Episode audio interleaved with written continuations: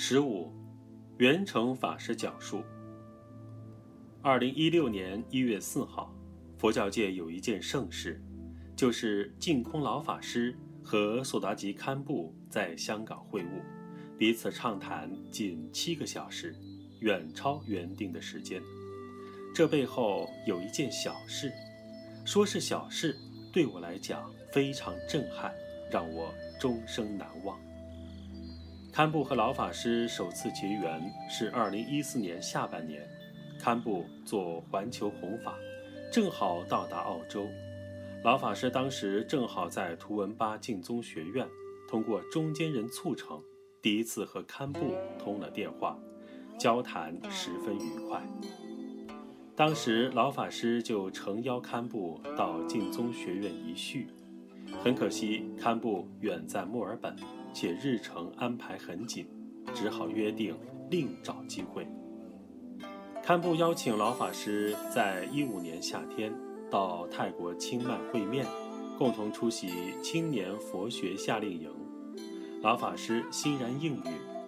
无奈好事多磨，到了一五年夏天，老法师因为弘法安排有变，无法远赴泰国，只好请自己的弟子。澳洲净宗学院院长悟行法师代替参加。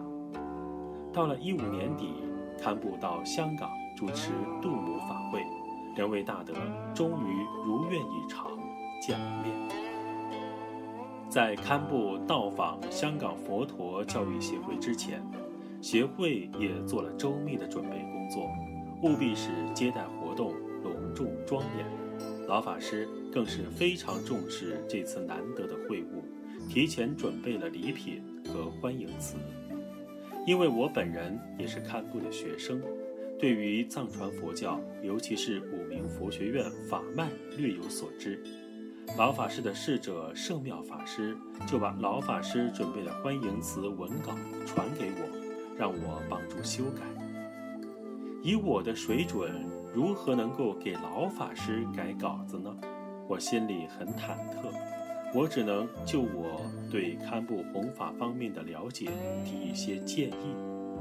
我把建议写好发给圣妙法师，不久就得到回复。圣妙法师说我提的建议老法师都接受了，只有一处没有改，是哪一处呢？原来老法师的欢迎词里。称呼堪布的上师净美彭措法王为法王如意宝。我们知道，法王如意宝是弟子们对于法王的尊称。藏传佛教内部不是法王这一支脉的，很多人称呼法王为色达堪布。藏传佛教内部尚且如此，我觉得老法师用净美彭措法王这样的称呼是很合适的。没有丝毫不尊重。汉传佛教内部的一些法师，连“法王”这个称呼都不愿意用的。可是老法师却回复说：“法王如意宝不能改动，这是弟子们的尊称，我们必须用恭敬之态度。”我当时看到这个话，非常震动，对于老法师的谦卑，佩服得五体投地。对于我这样的后辈，老法师能够征求我的意见，我已经十分感动了。而这件称呼的事情，可以说我是万万想不到的。老法师坚持不改，要随顺五名弟子们对法王的尊称。老法师和堪布见面，我没在现场，两位大德见面畅谈很久。堪布也在协会给予了珍贵的开示。之后，堪布从协会又到了老法师的讲经地点——山顶花园。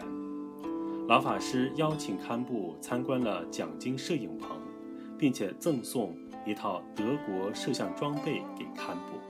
这都是我事后知道的了。老法师在讲经之中盛赞了堪布，这是大家都了解的。大家不知道的这个幕后故事，我是当事人，我觉得必须写下来分享。老法师的胸怀确实是我平生罕见的。老和尚的身教编辑小组。